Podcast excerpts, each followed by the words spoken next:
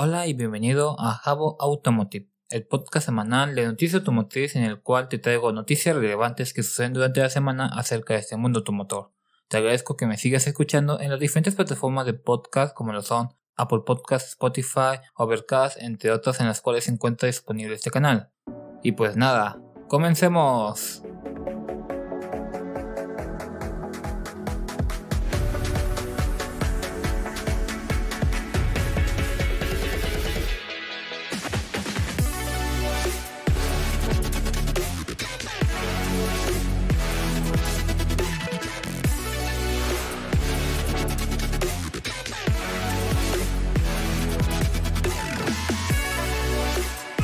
El día de hoy te estaré comentando de algunas noticias que se dieron la semana pasada acerca de los vehículos compactos. Los vehículos compactos están compuestos por los autos sedanes y los vehículos hatchback. En ese tipo de vehículos, por lo general, cabe una familia de 3 o 4 integrantes o inclusive son muy ideales para las parejas jóvenes, además de que son muy utilizados en la ciudad, tienen motores pequeños, es decir, motores de 4 cilindros en línea con una capacidad de 1.5 litros que es lo más común encontrar o inclusive mecánica de 3 cilindros turbocargados de 1.0 litros. Veamos qué pasó la semana pasada con respecto a los vehículos compactos y curiosamente, la mayoría de las noticias de las cuales hablaré a continuación son del portal de Autocosmos. Empezando con la semana y con la marca alemana Volkswagen y su icónico modelo Polo, Volkswagen Polo 2022, un mini golf híbrido a la vista. El fabricante alemán se encuentra trabajando en la actualización de media vida de la sexta generación del Volkswagen Polo que se vende en Europa y Estados Unidos, mientras que en México seguimos en espera de que la siguiente entrega llegue a nuestro país tras haber convivido 8 años con el modelo actual. Se espera que la sexta entrega del Polo en la cual se encuentra trabajando Volkswagen haga su debut durante el último trimestre del 2021. Los cambios que se observarán para este modelo son los faros delanteros de diseño redondeado con tecnología Full LED para las versiones más lujosas o más bien las más cariñosas, así como de un nuevo juego de luces diurnas, moldura cromada que une los faros y alberga el nuevo logo de la marca. Fascias delanteras con un diseño más robusto, un nuevo diseño de calaveras que hacen uso de tecnología LED, un difusor con doble salida de escapes falsos y un nuevo diseño de rines fabricados en aleación de aluminio. Por su parte, el interior también contará con ligeros cambios en los componentes y materiales, así como de ayudar a mejorar los espacios mediante un rediseño de la cabina. Con respecto al apartado de equipamiento, es casi un hecho que se haga uso de un tablero digital, de renovado sistema de infoentretenimiento Volkswagen Play y se añadan nuevos asistentes de seguridad a la conducción. Otro de los beneficios que tendrá esta nueva versión será la cuestión de la mecánica, ofreciendo modelos a gasolina con las tradicionales 1.5 litros de 4 cilindros que entregan unos 150 caballos de fuerza, así como del 1.0 litros de 3 cilindros que logra desarrollar los 110 caballos de fuerza. Pero eso no es todo, ya que, dada la situación y la demanda actual de los usuarios, es muy probable la introducción de versiones mild hybrid, es decir, micro híbridas denominadas ETCI, así como de una variante 100% eléctrica, desarrollada bajo la división ID de Volkswagen.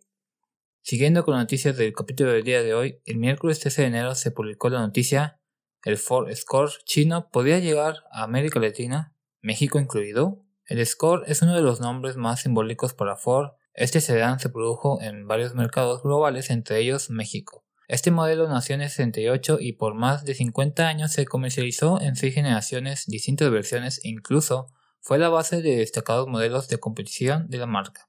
El sedán acaba de renovarse y, se dice, llegaría a varios mercados latinoamericanos. El Score no murió cuando llegó el Focus, sino que hizo una pausa antes de que el John Venture entre Ford y Chang'an lo resucitara como un sedán exclusivo para China. Y ahora el Ministerio de Industria y Tecnología del gigante asiático devela la actualización del Score, que mantiene la misma base anterior Herrera del Focus 2, lo que hace ser un modelo barato de producir. Cabe mencionar que el Score es producido en China por la asociación Ford Chang'an, que también es dueña de JMC, la marca que da vida a la territorio, lo que de alguna manera sustenta parte de esas especulaciones. El nuevo Score monta nuevos faros alineados con los nuevos modelos de la marca, tiene la parrilla octogonal rediseñada y luce mucho cromo exterior, así como rines de hasta 17 pulgadas.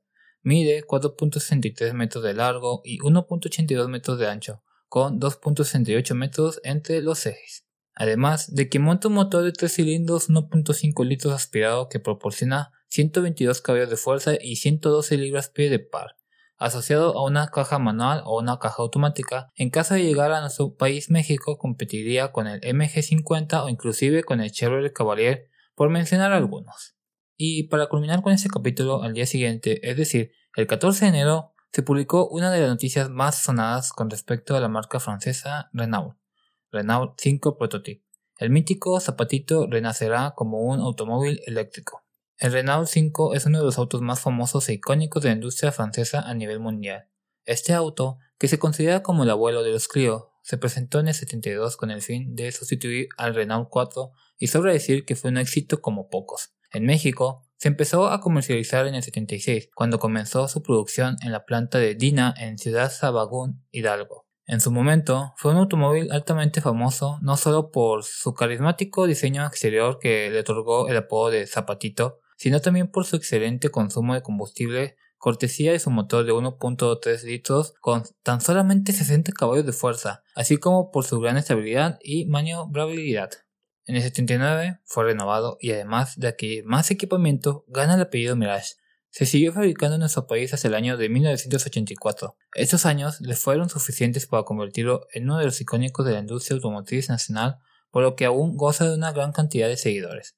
El nuevo Renault 5 Prototype en cuestión de diseño retoma la línea de su modelo clásico y que será lanzado en el año 2023 como reemplazo de los Zoe, y asimismo dar comienzo a la electrificación de la marca. De hecho, se espera que de aquí hasta el año 2025 la firma de Rombo lance un aproximado de 6 modelos de cero emisiones y uno de ellos es precisamente este interesante Renault 5 Prototype. Luca De Meo, director general del grupo Renault, señaló que cuando salga a la venta lo hará a un precio que mucha gente podrá permitirse.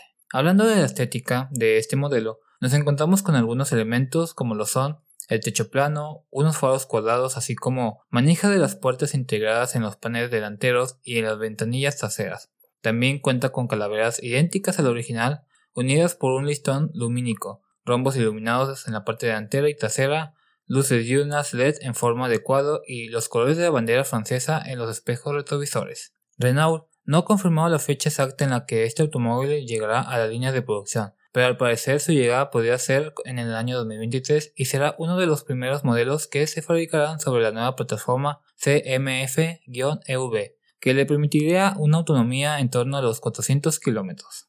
De estas tres noticias que te comenté, la que se me hizo más interesante fue la del Volkswagen Polo.